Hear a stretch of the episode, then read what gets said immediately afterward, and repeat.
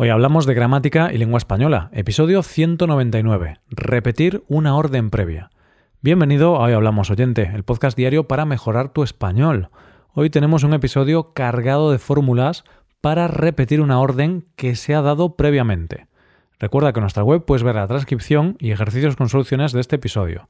Este contenido está disponible para los suscriptores premium. Hazte suscriptor premium en hoyhablamos.com.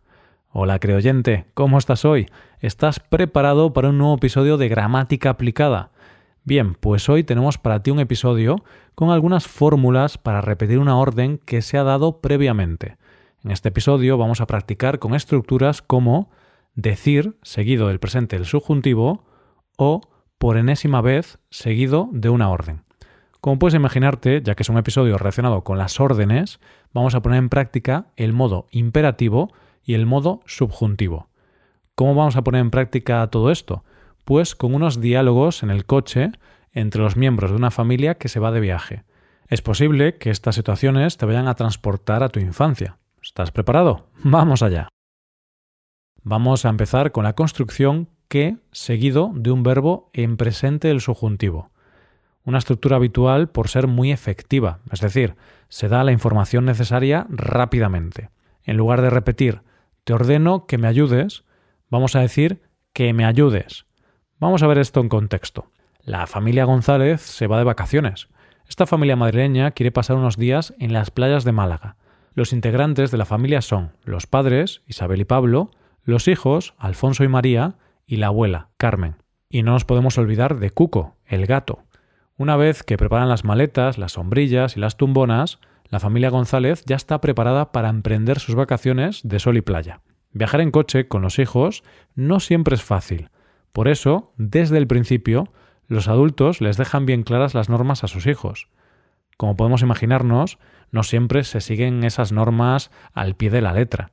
Por ejemplo, tras unos minutos de conducción, Pablo, el padre, se da cuenta de que su hijo se ha desabrochado el cinturón.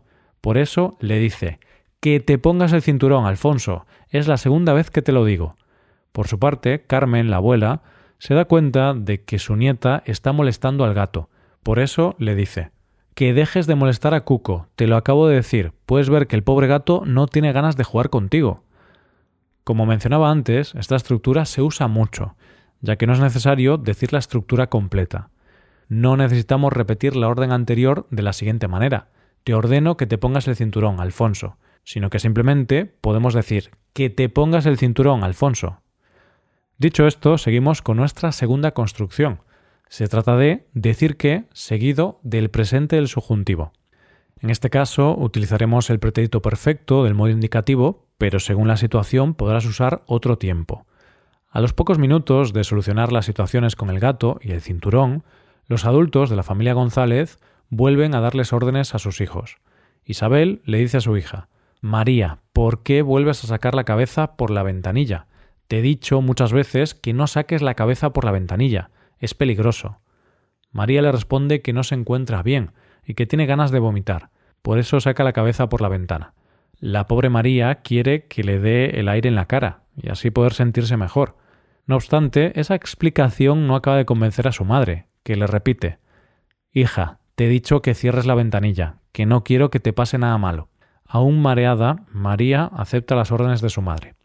Como puedes observar, tras el verbo decir, empleamos un verbo en una forma del subjuntivo, en este caso, el presente. ¿Esto es así siempre? No.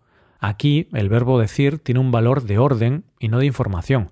Fíjate, no es lo mismo decir, hija, te he dicho que cierres la ventanilla, que, hija, te he dicho que eres muy simpática.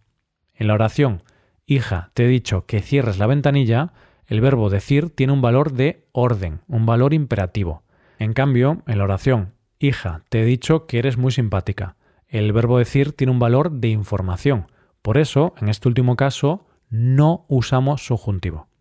Pasemos ya a la tercera estructura del día de hoy. ¿Cuántas veces te tengo que decir que...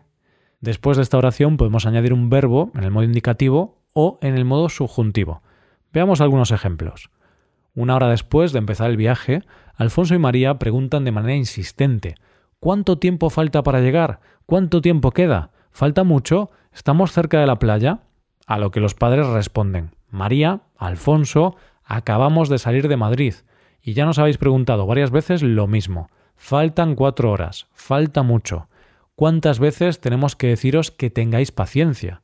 ¿Cuántas veces tenemos que deciros que Málaga no está tan cerca? ¿Puedes notar la diferencia? Repito, ¿cuántas veces tenemos que deciros que tengáis paciencia? ¿Cuántas veces tenemos que deciros que Málaga no está tan cerca? En la primera oración, ¿cuántas veces tenemos que deciros que tengáis paciencia? Usamos el subjuntivo contener porque hay una intención de orden. En cambio, en la oración, ¿cuántas veces tenemos que deciros que Málaga no está tan cerca? Usamos estar en presente del modo indicativo debido a que existe una intención informativa. Pasamos a la cuarta construcción del día. Se trata de, por última vez, seguido de una orden. Esa orden podrá ser con un verbo en modo imperativo u otra estructura diferente. Mientras los niños siguen preguntando sobre la distancia y el tiempo restantes para llegar a la playa, tienen otras ideas, algunas de ellas no muy buenas. Por ejemplo, Alfonso, sin pensárselo demasiado, abre la ventanilla y tira su chicle a la carretera. Carmen, la abuela, enfadada con la actitud de su nieto, le dice Por última vez, compórtate como una persona normal. No tires el chicle por la ventana. De lo contrario, voy a castigarte sin postre. Analizando este ejemplo, podemos ver dos verbos en modo imperativo. Por un lado, la forma afirmativa de la segunda persona del singular del verbo comportarse, compórtate. Y por otro lado, la forma negativa de la segunda persona del singular del verbo tirar, no tires. Esta orden o amenaza de la abuela Carmen llega en un punto en el que la familia González empieza a estar cansada, unos por la larga distancia y otros por el comportamiento de los más pequeños de la familia. Ese cansancio se muestra también con la última estructura del día, por enésima vez seguido de una orden. Nosotros volvemos a emplear un verbo del modo imperativo. Repetimos la misma idea que acabamos de comentar, pero esta vez con una palabra que muestra cierto hartazgo. La palabra enésima es un adjetivo que se refiere a un número elevado e indeterminado. ¿Recuerdas que María tiene problemas y se marea fácilmente? Bien, pues finalmente pasa lo que tiene que pasar. María les pregunta a sus padres Mamá, papá, ¿cuánto queda para llegar a nuestro destino? ¿Puedo bajar la ventanilla? Es que sigo teniendo ganas de vomitar. Los padres, cansados, le responden Por enésima vez, ten paciencia y no bajes la ventanilla, ya estamos llegando. Antes de acabar de decir esto, se escucha un ruido desagradable. Unos segundos más tarde, hay un olor desagradable. María ha vomitado. ¿Quién se podía imaginar que un simple viaje por la autopista iba a complicarse tanto? La parte positiva es que tras esta desafortunada situación, la playa está muy cerca, a tan solo unos minutos.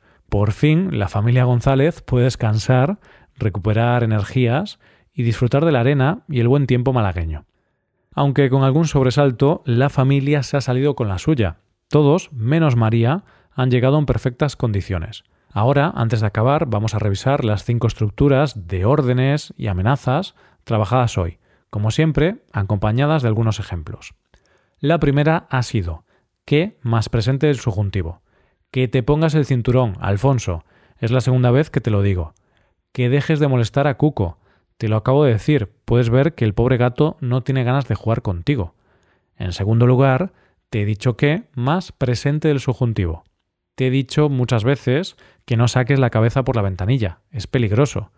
Hija, te he dicho que cierres la ventanilla, que no quiero que te pase nada malo. En tercer lugar, ¿cuántas veces tengo que decir que? ¿Cuántas veces tenemos que deciros que tengáis paciencia? ¿Cuántas veces tenemos que deciros que Málaga no está tan cerca? En cuarto lugar, por última vez, más una orden. Por última vez, compórtate como una persona normal, no tires el chicle por la ventana, de lo contrario voy a castigarte sin postre. En quinto y último lugar, por enésima vez, más una orden. Por enésima vez, ten paciencia y no bajes la ventanilla, ya estamos llegando. Ahora tenemos que empezar a despedirnos. Eso sí, te voy a repetir lo mismo de siempre, pero esta vez dándote una orden, oyente. Por enésima vez, hazte suscriptor premium y utiliza nuestro podcast en tu rutina de aprendizaje. Puedes utilizar la transcripción, los ejercicios y el podcast premium. Todo esto lo tienes en hoyhablamos.com. Si te haces suscriptor, te estaremos eternamente agradecidos. Esto es todo por hoy. Nos vemos mañana con un nuevo episodio sobre noticias. Pasa un buen día. Hasta mañana.